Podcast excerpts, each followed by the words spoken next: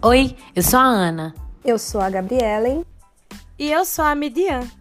E agora você vai ficar sabendo o que dizem as crentes.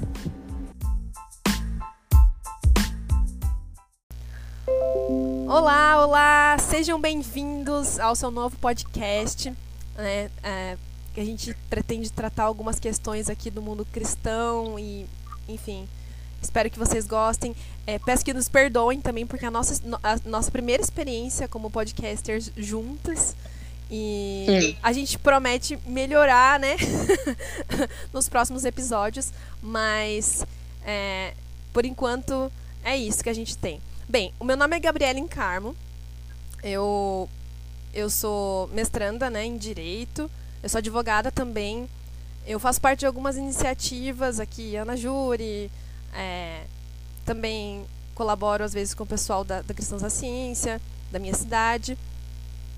E eu fiz amizade com essas duas aqui, tô gostando muito, espero que dê certo. Desculpa a timidez, com o tempo a gente vai é, desenvolvendo mais. E você, Ana? É, eu sou a Ana. A maioria do pessoal me conhece por Ana Stout. Eu sou de BH, Belo Horizonte. E eu sou estudante de jornalismo. Tenho. Meu envolvimento é maior na área de artes, é, comunicação, comportamento. E é nisso que eu espero contribuir com as duas meninas. E é isso. Opa, show de bola. Midian? Eu sou a Midian Nascimento. Eu sou natural de Pernambuco, Caruaru. E eu sou estudante de teologia, sofredora. É. Uhul! Vou te dizer que Alô. vou te dizer que muitas pessoas gostariam de estar no seu lugar, viu? Acho que você eu não é, é não é tão sofredora que, assim, não. Que não gostem, não. É, bom, meninas, muito legal, né, que a gente tá juntas aqui. Ah, o tema de hoje é o cristão do século 21 que, que a gente tem a dizer a respeito disso? Ayana, pode falar. Sim. Então, é difícil falar sobre quem são os crentes da atualidade, né? Principalmente em um contexto brasileiro, de tanta polarização ideológica fora e dentro da igreja é, cada um com um pensamento, uma linha, e às vezes é um, uma linha da igreja diferente. Mas é exatamente por isso que é necessário pensar no que forma a unidade, é, o, que são os fundamentos da fé cristã e o que fazem a gente uma igreja, né? O que faz a gente os cristãos da atualidade. Então, existem vários movimentos evangelicais e é exatamente por isso que relembrar o que nos une, a crença no Deus Pai infinito e pessoal, a crença em Jesus Cristo, Deus homem, vida encarnada, morte, ressurreição, no Espírito Santo, na graça e Santíssima Trindade, é tão importante. E a gente tem visto que ultimamente existe um, um, um conflito em como identificar assim, o que é ser crente, o que não é ser crente, o que é fazer parte da igreja e o que não é fazer. Então eu acho que dá para a gente começar é, citando um livro muito interessante do John Stott que chama Cristianismo Equilibrado, onde ele aborda esse tema exatamente sobre quem é o cristão da atualidade, quem são, quem são os crentes do século XXI, é, nós somos diferentes dos outros crentes. Quem são os nossos exemplos? E existe alguma coisa como cristianismo verdadeiro e equilibrado? O que, que, vocês acham? Olha, eu acho, eu acho, um, eu acho que dentro dessa, dessa, desse raciocínio existem muitos questionamentos, né? Porque na atualidade a gente vê que tem tido uma mistura às vezes saudável e às vezes não tão saudável para o cristianismo, principalmente no Brasil, que é muito plural por, pelo tamanho e pela história, né? Pela, pela forma como a sociedade brasileira foi é, formada. E não é raro a gente se dar, dar, dar de cara com é, conceitos que são tidos como teológicos por alguns grupos é, que não tem nada a ver com a palavra de Deus né? Sim. Então, às vezes nós temos é, cristãos, é, pessoas que se dizem cristãs, mas que pregam coisas que são é, estão em contraposição com o cristianismo e colocam isso dentro dessas próprias comunidades de fé e acabam criando uma outra uma outra é, uma, uma linha de pensamento até antagônica né com a fé cristã. É, e, e, isso é, acaba contaminando várias pessoas vários jovens né porque é uma característica muito dessa geração a gente é, quer muito agradar o, o, próprio ego enfim tem, tem várias características bem ruins né dessa geração. É, e, e também por questões políticas né a gente vê que uh, muitas dessas novas ideias elas são relativas aos anseios políticos atuais, né? Sim. Tanto para o bem quanto para o mal, né? Eu acho que é, tem, tem, os, tem os dois lados, assim, né? De um lado a gente vê uma igreja que, enfim, que tem um viés, assim, um pouco extremamente conservador e, e, e, e acaba pecando por isso, por ser legalista ou ter ideias é, muito, muito extremistas.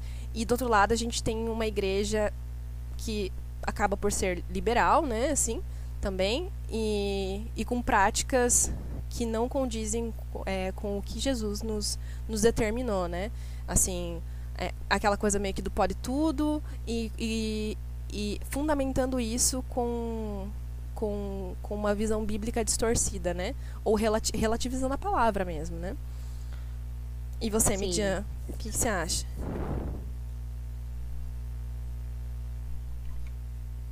Eu acredito que também é bastante difícil de unificar esse pensamento do que é ser um cristão ou do que o cristão deve crer na atualidade, tendo em vista que tudo que nós temos hoje é consequência do que nós já tivemos no passado. Então, tudo do passado desagou nesse século.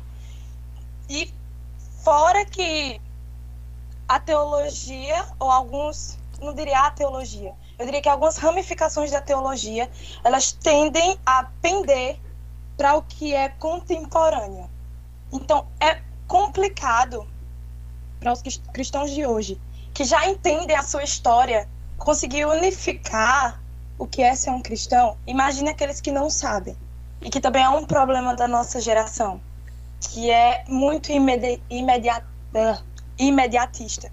Ela não busca suas raízes, então fica muito complicado. É um assunto que tem muito pano para manga e vai render, vai render bastante. E eu estou ansiosa para falar sobre isso, porque a gente realmente precisa debater sobre o que é ser um cristão de verdade na atualidade, em meio a tantas confusões teológicas e sincréticas também, porque existe uma mistura muito grande dentro do nosso cristianismo, ele já não é tão puro e é importantíssimo falar sobre isso, meninas.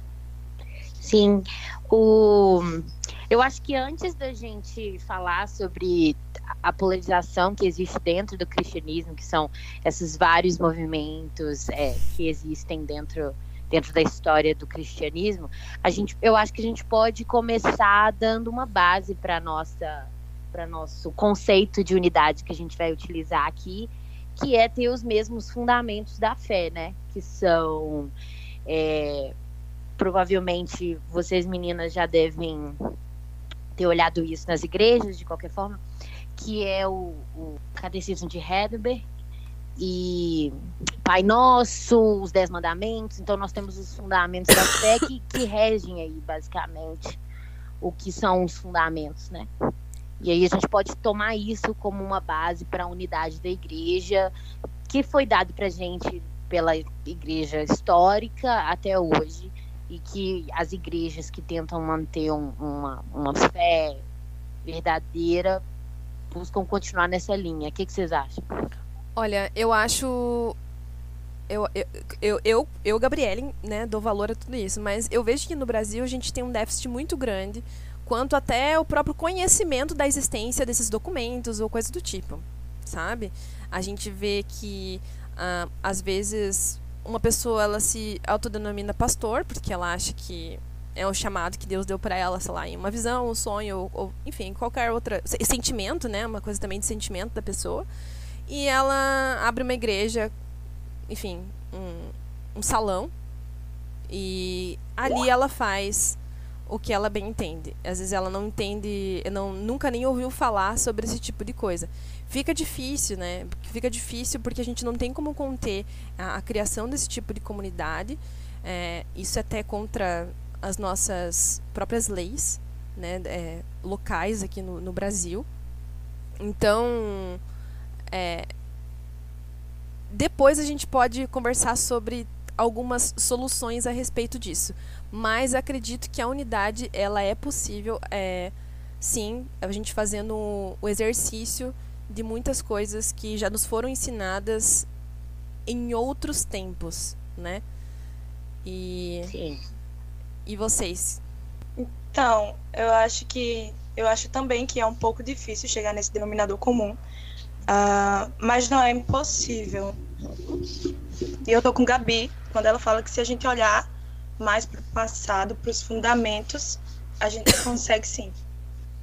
Realmente, a única coisa, na verdade, que pode unificar toda a igreja é a Bíblia e a crença na Bíblia. Então, eu acho que o que a gente pode usar como um divisor de águas, não tão fácil na hora de na hora da discussão, mas que é, um, é uma maneira mais clara de ver o que é igreja, o que não é, o que é cristão, o que não é, é se acredita na Bíblia e segue os mandamentos igual foi ordenado por ela.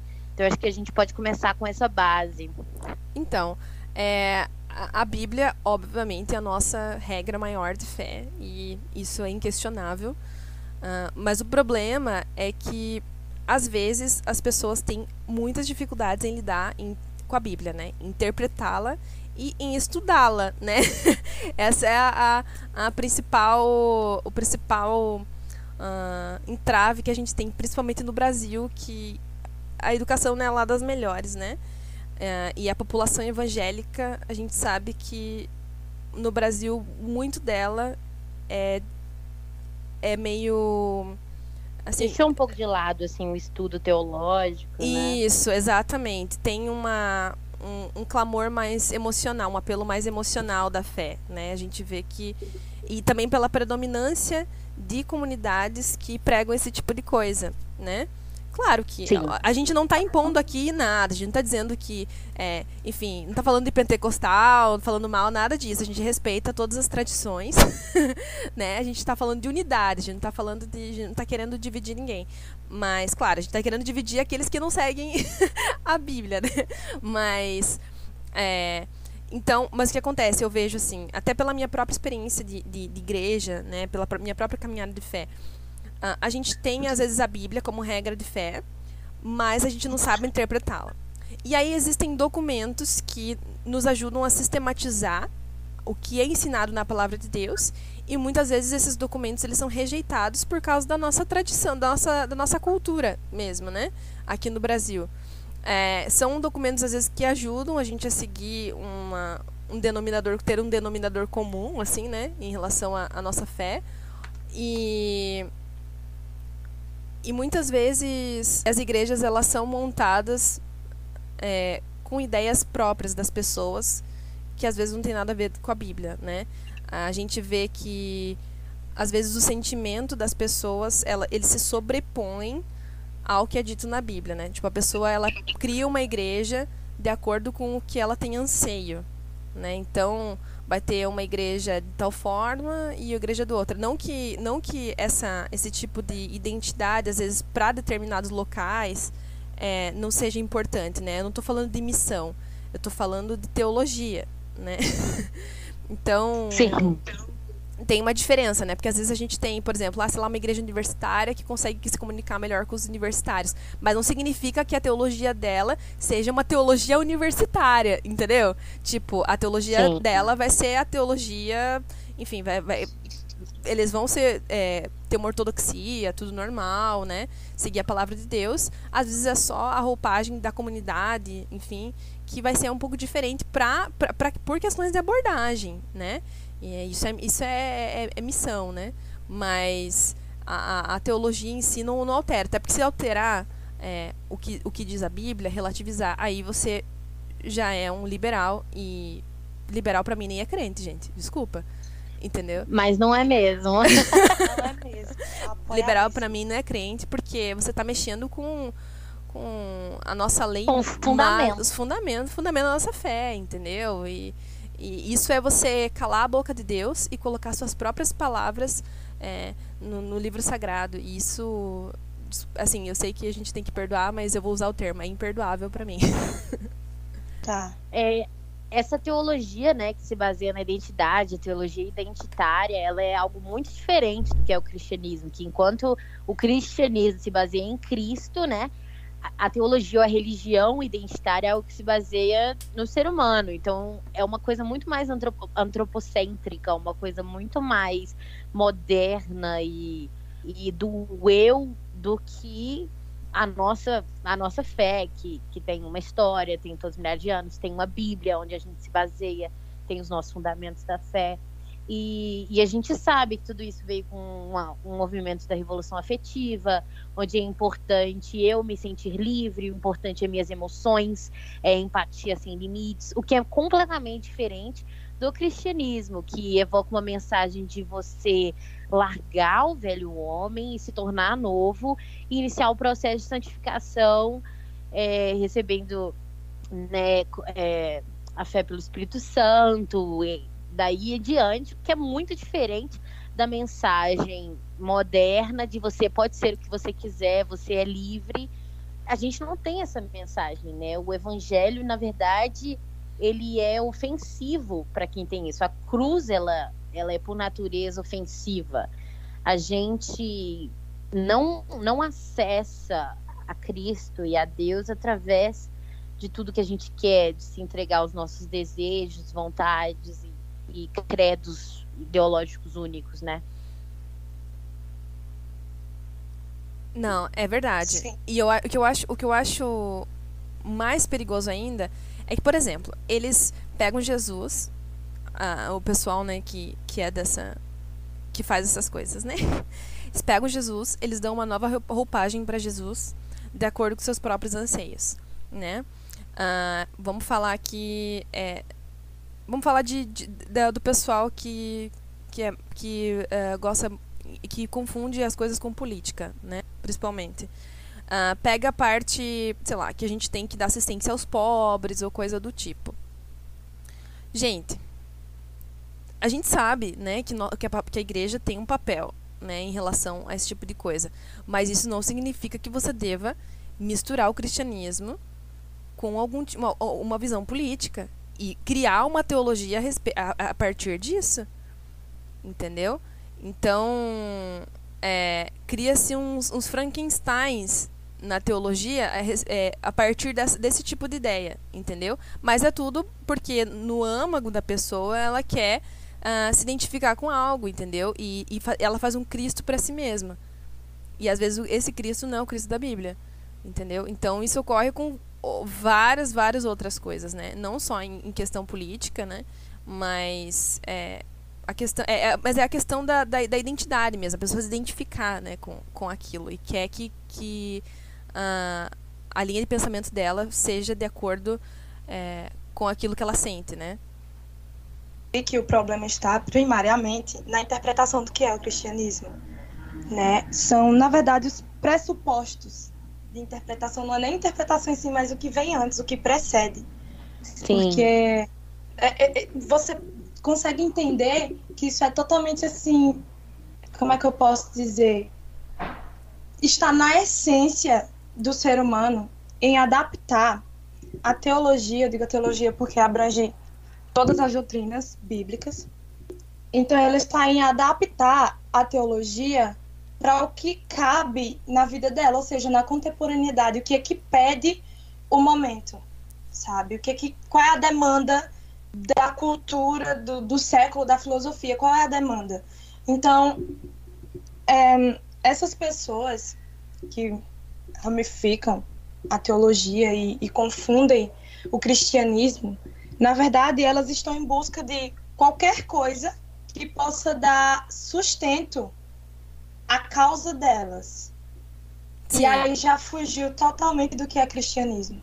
Porque o cristianismo, ele não é sobre o homem, mas ele é sobre o Cristo. É. E, né, e quando isso acontece, cara, é terrível. Porque é terrível porque a gente vê sobre algo que é sagrado a consequência de algo que é profano. Se perde totalmente a identidade do cristianismo. E a gente deu bons exemplos aqui, de, vocês deram bons exemplos aqui de teologias que são confusas, que são pautadas no homem, como essas teologias que vocês citaram.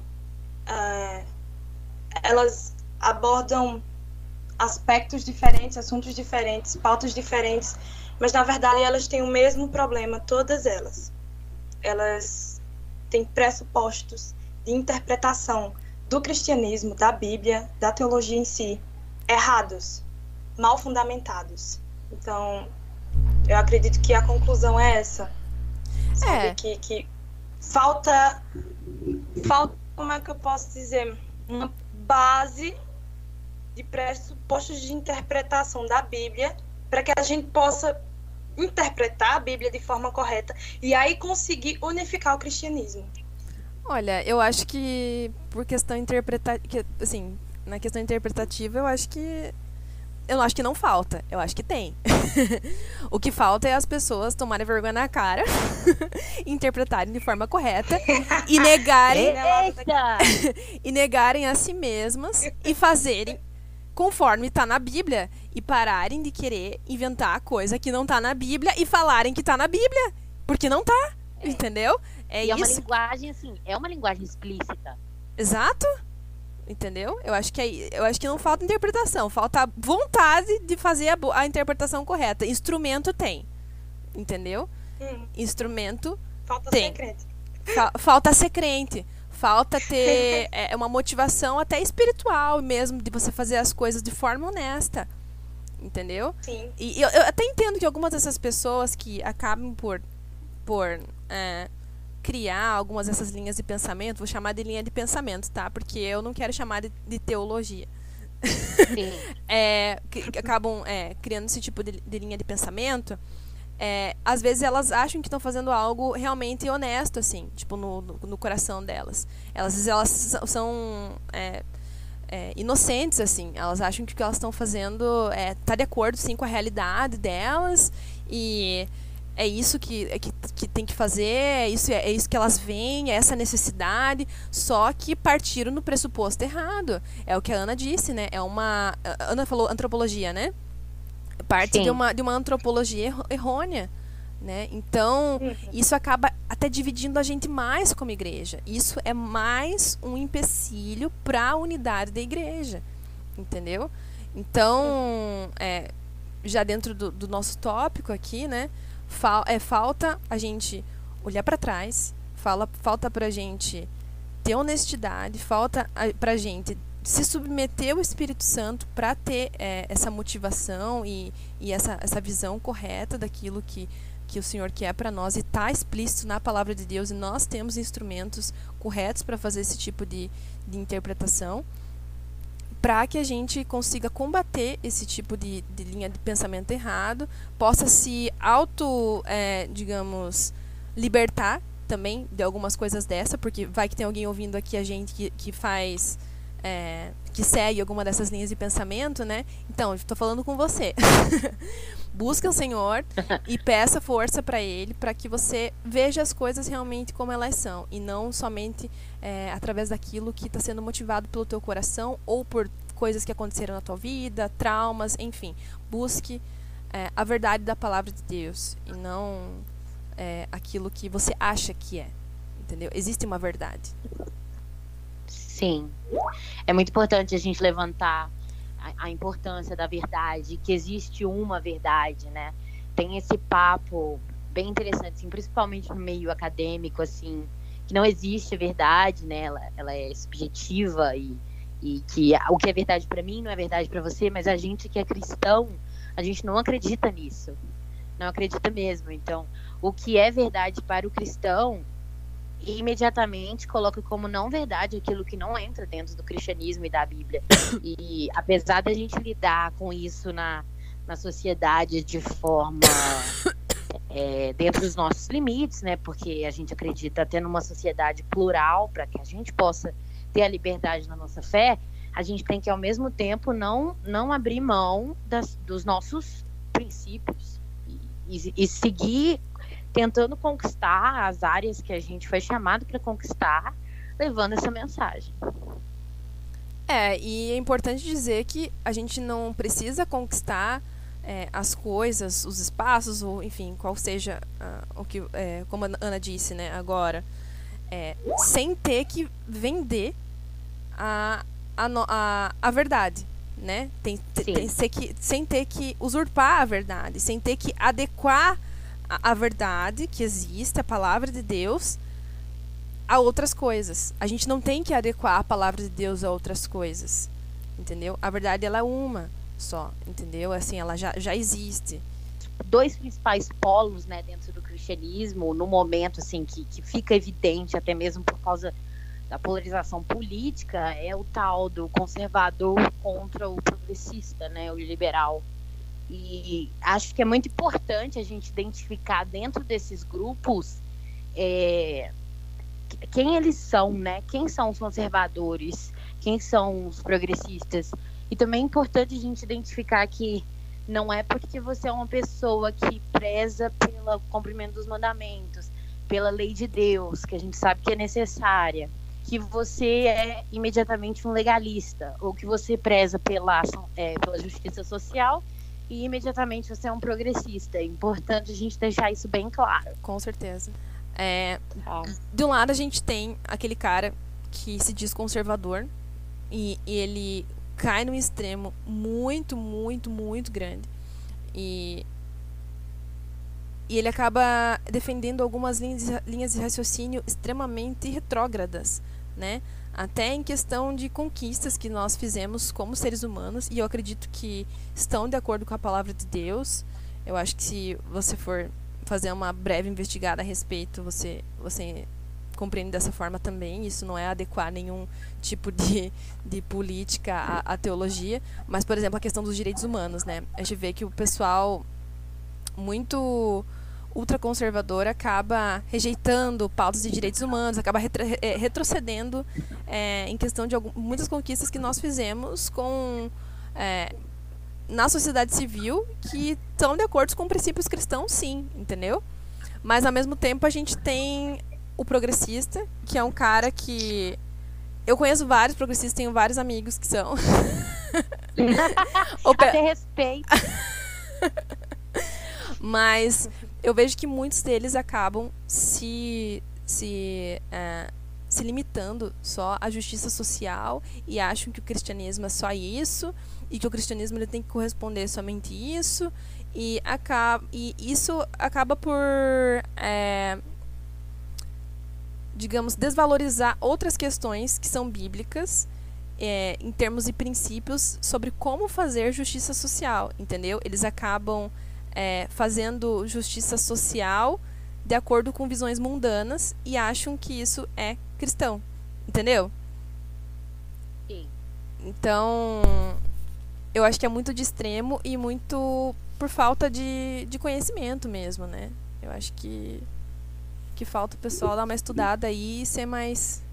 E muitas hum. vezes, né, ser mais honesto com consigo mesmo e com a, com a palavra de Deus.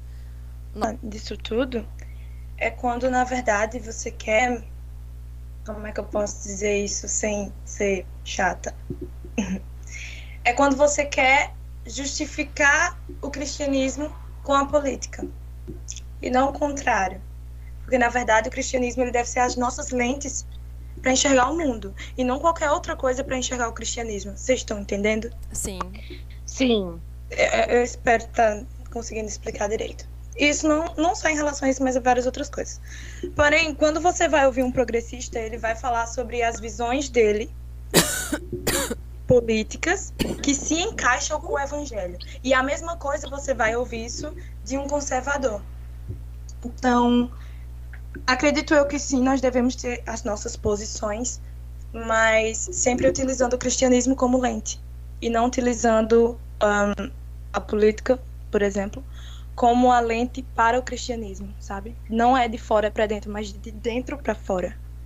Sim, os- o, o, o termo utilizado no momento tipo de conservador e liberal é teologicamente mesmo falando do cristão conservador, aquele que mantém a- uma visão tradicional de fundamentos da fé, e o cristão progressista que ele, ele vai atrás de uma, uma liberdade individual e de encaixar o cristianismo nas, na própria identidade, na própria visão de mundo, ao invés de levar a sua visão de mundo para dentro da Bíblia e ser moldada pela Bíblia. Então é mais nessa forma, assim, e é claro que sempre mantendo fora, assim, o, o cristão ele pode ser um político engajado, claro que sim, mas não se mistura as, as visões políticas dentro do cristianismo, né? Não é que fa- um político te faz um cristão melhor, mas ser cristão te faz um. Progressista, ser progressista no sentido é, teológico e buscar uma liberdade individual, é, você acaba caindo no liberalismo, Sim. entendeu? Não, não é, não é crente, não, não há uma teologia liberal, né? A gente está tá dizendo isso para colocar como explícito quais são os movimentos que existem hoje, mais polarizados, e como você identificar e como você sair deles, identificar que você está caindo em um deles, e se você já foi realmente acreditar que isso é o que Deus quer, talvez seja necessário um, um arrependimento mais profundo. Sim, sim. Mas é que hum, o que eu vejo, por exemplo, é, eu vou falar de experiência pessoal minha, né? Sobre estar sobre ser progressista e, e buscar essa liberdade individual. É, você acaba não dando muito valor às questões fundamentais da fé, tá? Acaba não, não- dando muito valor. Você acaba vivendo um cristianismo ao teu bel prazer. Vou falar como acontece, porque isso já, já aconteceu comigo em um ponto da vida. Então, vou falar uma linguagem mais clara para poder entender melhor aqui, tá? Isso é um, é, um, é um testemunho meu, tá? Você acaba vivendo um cristianismo ao teu bel prazer. Você acaba encaixando ideias ao seu, ao seu, a, a, a, sua própria pessoa que não tem a ver com, com Deus. Né? Eu não estou falando de política, estou falando sobre diversas coisas. Não, não só política, a gente não vai se, se privar só a política aqui. E você acaba tendo uma fé fraca e, e isso acaba, muitas vezes, é, você, você começa a ter comportamentos errados é, porque isso não vai ficar no campo das ideias só, né? Você acaba tendo comportamentos errados e uma hora, uma hora, uma hora você começa a questionar o porquê você precisa do cristianismo, entendeu? Uma hora você começa a achar que o cristianismo você não precisa muito dele porque você tem as suas próprias ideias, entendeu? Que são as coisas que, que regem a sua, a sua própria vida. E é nessa hora que a gente vê que muitas pessoas saem da igreja e fazem, enfim, viram desigrejadas ou até mesmo deixam de acreditar no cristianismo, entendeu? Seguem outras outras filosofias, de, olha, algumas filosofias de vida, né, diferentes, enfim. É, o problema do desigrejado que saiu da igreja porque todo mundo dentro da igreja é hipócrita. O problema, o famigerado problema. É hipócrita, mas às vezes é porque ele gostaria que a igreja fosse do jeito que ele quisesse, né? Não, não, sair da igreja, que é um local exatamente para pecadores, se reunirem juntos, aprender sobre Cristo, se arrepender, que é hipocrisia. Sair da igreja, por isso é hipocrisia. Com certeza. Porque- Ó, Então, a- a- mas, meninas, o que, que faz um conservador diferente de um legalista? Então, Essa- então que preza pelos fundamentos bíblicos, ele vai executar exatamente as ordens bíblicas, né? Então, ao mesmo tempo que ele vai prezar pelo cumprimento dos mandamentos, então vai exigir que os membros tenham arrependimento, que o pessoal da igreja é, cumpra o, o que Deus ordenou, ele, ele também vai cumprir o que Deus ordenou. Então, a diferença entre um conservador e um legalista é que o legalista ele se importa com a regra, mas não se importa em cumprir ou que os outros ao, mesmo, ao menos estejam cumprindo. Ele se importa, na verdade, em ter um controle, né? Que é completamente diferente de um, de um cristão verdadeiro, um, um cristão conservador, em que ele, ele preza pelo, pelo ambiente de uma igreja, por exemplo, ou pelos cristãos, seja, por exemplo, um pastor ou uma pessoa que lidera uma igreja, lidera um grupo de jovens, enfim. É, a preocupação dele em que os membros cumpram os mandamentos é exatamente por amor, né? É uma coisa muito diferente. E ele mesmo se cobre, cobre de cumprir também os, os mandamentos. E, e tem toda a questão também, por exemplo, de seguir o que Deus fala sobre cuidar dos órfãos, das viúvas e dos vulneráveis. O cristão que tem no seu coração a ordem de Deus, ele vai buscar exatamente cumprir essa parte também. Então não adianta você virar e falar que você é um crente verdadeiro se você não se preocupa com o vulnerável. Isso não existe. Não existe. Talvez a sua área de atuação, talvez, por exemplo, academicamente seja outra, mas você tem que ter um envolvimento, pelo menos na sua igreja local. Talvez seja é, ajudando a, a sua área de missão dentro da igreja, talvez seja participando de missões, talvez, talvez seja em outra área. Existem várias formas de ajudar os pobres, viúvos, órfãos, enfim. Mas ela tem que acontecer. Não pode ser uma área que você simplesmente deixa de lado. Isso não existe. Tem uma atenção redobrada nisso na Bíblia e tem um motivo por isso. Sensacional. Acho que a gente não tem muito o que acrescentar. Mas então, o que, que faz um cristão atento à justiça social diferente de um liberal? Né? Que a gente afirmou aqui, né? Que teologia liberal nem é teologia. né? O crente, o, o, o, cara que diz crente liberal não é crente. Para nós aqui, a gente parte desse pressuposto aqui, né? Eu não consigo, por, por exemplo, é, ouvir as ideias, as ideias de um cara que seja liberal, eu já rejeito totalmente, né? Então, o que que faz? O que, que, o que, que faz o, o cristão atento à justiça social diferente do liberal? Então, acho que concentra principalmente na forma que faz e no porquê faz. Eu acho que o crente ele se atenta à justiça social porque, primeiramente, ele se vê como pecador e, e, dentro da misericórdia de Deus, ele tem que entender que o outro é um ser igual a ele. Então, à medida que eu vejo alguém em uma situação mais vulnerável que mim, é meu dever ajudar. É meu dever ajudar. E, e é meu dever ajudar porque eu sou igual àquela pessoa em Cristo. E eu acho que é diferente da pessoa que, que é um que é, por exemplo, um liberal, é que a justiça social se torna a identidade dele. Não é mais eu ajudo o vulnerável porque porque Cristo me fez diferente e Cristo me move a amar as pessoas. É, eu vou ajudar o vulnerável porque luta de classes, saca? Eu vejo o mundo agora por luta de classes. Então eu vou ajudar o vulnerável porque porque assim eu posso lutar contra o mundo. E não é assim que funciona. Não é mesmo. A gente a nossa o nosso óculos, né, a nossa lente do mundo é Cristo. E Cristo nos move a ajudar os outros. Não porque eu acredito nisso, naquilo, e, e luta de classes, e sou contra, sei lá. Sou, é, é, né, tem outras formas também, né? Às vezes a gente vê é, um, uma luta, às vezes, até racial, né? Eu não, eu não luto contra o racismo porque eu acredito que ele é moralmente errado perante Cristo. Cristo me fez igual, mas porque a minha raça me ofende não é que ofende a Cristo, mas me ofende. Então torna, torna, torna até mesmo uma obsessão, uma obsessão no campo da empatia, no campo de quem eu sou identitário. É muito diferente a forma de lidar, de encarar essas, essas maldades, né? Elas não são ofensa a mim, elas são ofensa a Cristo. E isso muda também a forma como eu lido com essas pessoas. Porque se eu realmente acredito no arrependimento, então eu tenho que alcançar essas pessoas, não isolar elas também. Então, se eu, por exemplo, tenho um problema com uma pessoa que é racista, o que eu devo fazer em Cristo é tentar alcançar essa pessoa. E não simplesmente virar e falar, você é um racista de sei lá o quê, e tchau para você, fogo nos racistas. Não é assim que funciona o mundo.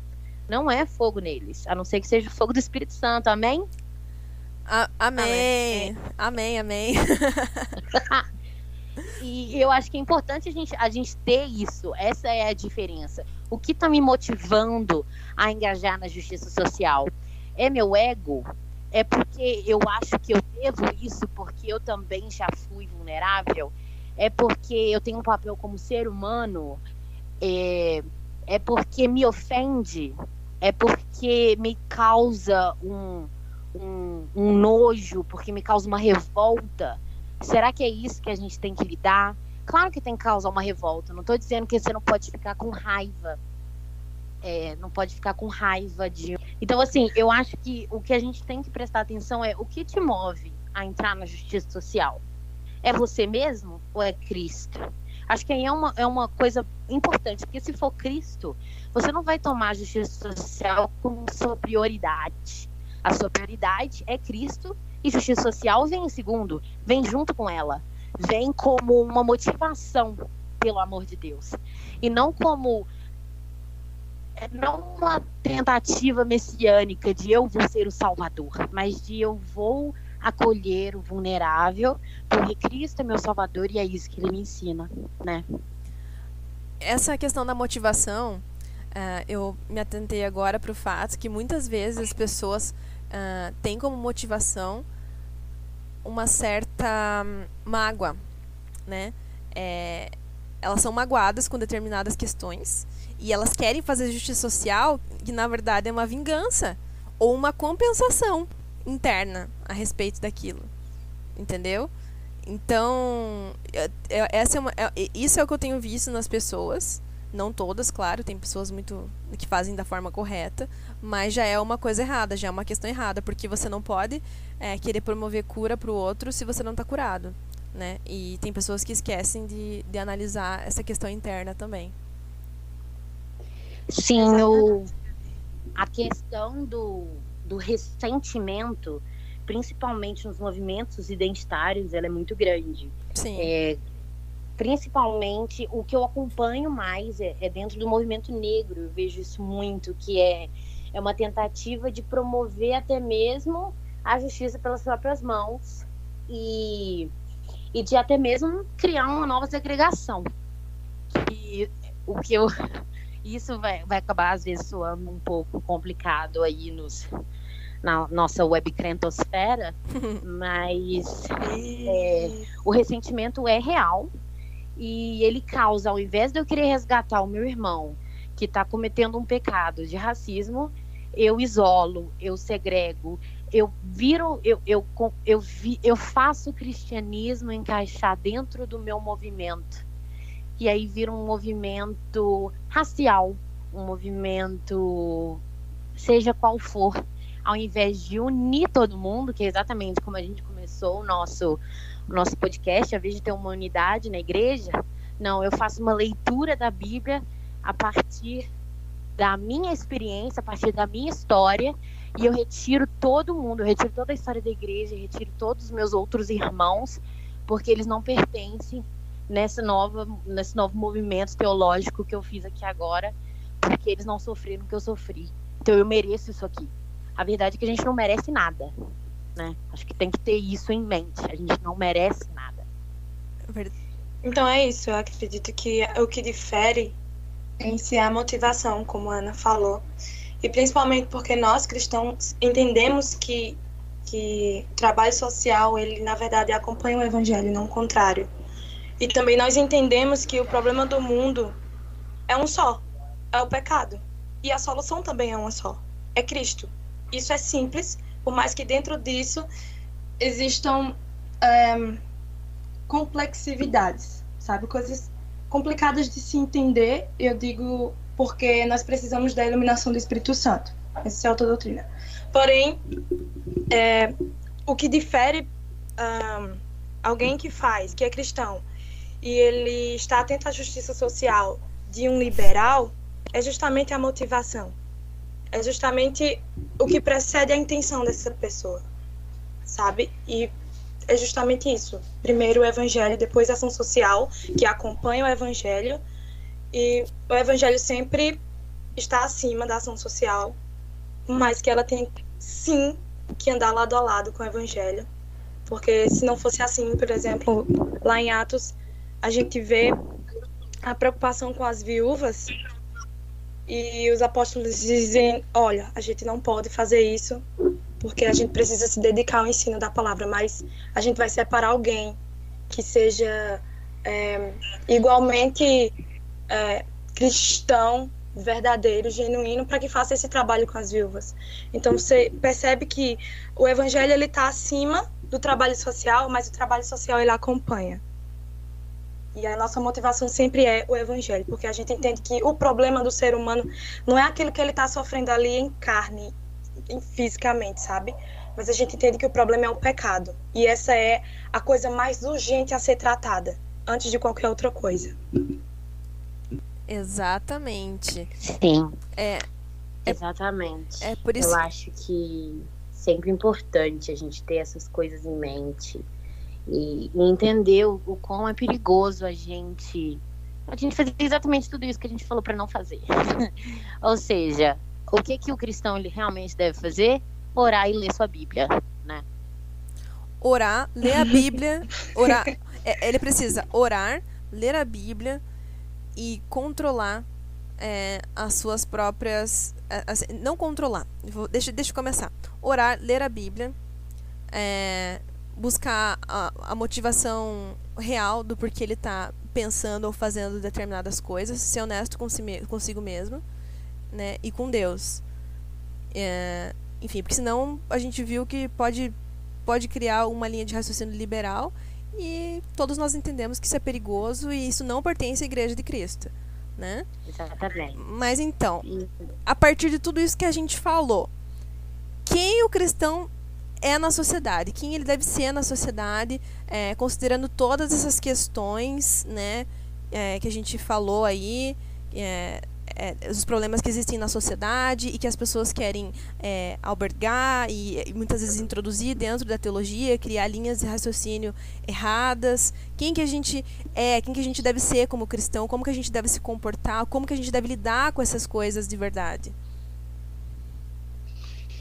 Eu acho que o crente, ele é aquele que entende que há uma soberania divina em tudo e que, como criatura, né, pertencente ao universo criado por Deus, ele tem que, que cuidar de todas as esferas criadas por Deus, então ele pode atuar em todas as esferas, ele deve atuar em todas as esferas. Então, eu acho que o cristão é aquele que se move no propósito de Cristo, cumpre o chamado que ele, que ele deu na Bíblia já, e, e continue rumando na direção de sempre buscar é, se tornar cada vez mais igual a Cristo e no amor, na justiça, é, em todas essas áreas, na fé, né? Nas áreas que movem ele na direção certa. O cristão ele tem que ser atuante em todas as esferas, né? Porque não tem um centímetro quadrado que não pertence a Cristo. então, a gente tem que ser atuante é, em todas as esferas, fazer com toda a excelência que nós temos que fazer, porque a gente está fazendo para Deus, nós somos agentes do reino aqui nessa terra, então a gente está é, servindo a Deus em todo momento, em tudo que a gente está fazendo, né? É, e, enfim, é, para lidar com todas essas questões que a gente tem, é buscar primeiramente a palavra de Deus e, e com honestidade buscar o, o- a orientação do Espírito Santo para fazer a coisa correta e se alimentar das coisas corretas, né? É, eu vejo que muito, às vezes a gente acaba sendo influenciado por algumas coisas é, que a gente aprende na faculdade, que a gente aprende nos livros ou coisas do tipo. A gente tem que saber filtrar essas coisas através das lentes corretas, através da cosmovisão correta, né? O crente é aquele que entende quem ele é, com a Bíblia como base, logicamente. Ele é aquele que entende quem Cristo é e a sua obra. E ele é aquele que tem a Bíblia como sua base, sua regra de fé e prática. E a partir dessa compreensão ele atua. E o seu principal compromisso é com ser genuinamente esse cristão, esse cristão seguidor de Cristo, esse cristão que se baseia na Bíblia. Droga, passou um carro. E a partir disso ele atua nas demais esferas. E isso é que vai, como o Gabi falou, de, de cosmovisão, isso é que vai é, formular a lente dele. E é a partir dessa lente de como ele vai agir também. Então, acredito que de tudo que precede ah, o mais íntimo do coração do homem, que é o que resulta em suas ações, um, ele deve ter como base de tudo Cristo, sabe? A Bíblia. E o compromisso de ser um verdadeiro cristão. Tá certo. É. Tá certo. Bom, sobre o tema que a gente apresentou aqui hoje, vocês têm alguma recomendação de livros, podcasts, vídeos, cursos, qualquer coisa que seja interessante para falar a respeito disso? Porque num podcast só a gente não consegue abordar todas as coisas, né? São só algumas Sim. opiniões jogadas, mas quem quiser se, apro- eh, eh, se aprofundar mais a respeito, e aí, o que, que vocês eh, indicam? Então, eu indico, para começar na parte desse cristianismo equilibrado, eu vou novamente falar do livro do John Stott, Cristianismo Equilibrado. É um livro muito bom, tira muitas dúvidas nesse aspecto. Acho um, um livro importante também para falar sobre qual é o problema dessa vontade de eu, de eu formar novas ideologias, novos padrões, é, com a minha autenticidade, a minha identidade. Tem um livro muito legal que chama Ética da Autenticidade, do Charles Taylor. É Sensacional. muito bom. É, acho que também um livro super importante sobre cristianismo para entender como, como funciona é cristianismo por simples do C.S. Lewis Uhum. e eu vou eu vou manter com esses três livros e se o pessoal quiser entender mais um pouco da revolução afetiva porque os movimentos políticos identitários são problemáticos tem muitas palestras do Guilherme de Carvalho nessa nessa linha de pensamento e vocês podem encontrar no YouTube tem tudo aí tem um material também no blog e comigo é isso Bom, você indicou três coisas que eu ia indicar. Foram Então- ótimas indicações, Ana. Obrigada. Ótimas indicações, né? Deem uma, uma, uma pesquisada a respeito desse material, material que a Ana indicou. O YouTube tá aí com acesso gratuito, né? Sobre, com, com, com várias palestras do, do Guilherme de Carvalho e, e Labri, né? Também. Então, é isso, gente. Bom, obrigada, gente. A gente. É nossa primeira experiência, né? Como, como podcaster juntas. Ah, daqui pra frente a gente vai formular novas coisas dentro do, do- dos episódios, novos temas, novas ideias, novas estruturas. Enfim, a gente vai desenvolvendo com o tempo. Ah, vocês têm algum recado para as pessoas que estão ouvindo a respeito do podcast? É, eu já aproveito o momento para pedir sugestão de temas. Peço que se comuniquem com a gente através das redes sociais, né? A gente tem o Twitter, a gente tem Instagram, a gente tem o e-mail, né? Que vocês podem é, enviar sugestões, enviar comentários e compartilhem com você, com, com as pessoas, né? Que se vocês gostarem do que a gente for falando aqui. Sim, gente, qualquer tipo de tema, desde que seja dentro da arte, comportamento, teologia, política, é, direitos humanos, direito, comunicação, se desejarem, feminilidade, masculinidade, o que vocês quiserem, pode mandar pra gente é, no privado ou até mesmo na nossa na nossa na nossa TL lá do, Insta, do, do Twitter mesmo, tanto faz. A gente está à disposição. E se quiserem mandar também palestras, às vezes, sobre determinado assunto que vocês gostam, estamos muito abertas. Midi? Isso, gente. Nos sigam nas nossas redes sociais. Eu não sei qual é o nosso arroba do Twitter. Alguém Ó, sabe aí? no Twitter a gente é arroba dizem as crentes. No, E no Instagram. no Instagram nós somos o que dizem as crentes. E o e-mail é o que dizem as crentes arroba gmail.com. Legal. Então vocês podem mandar essas sugestões para lá também. Nos sigam lá, nos acompanhem sempre. Eu também. Obrigada por ouvir até aqui e tchau.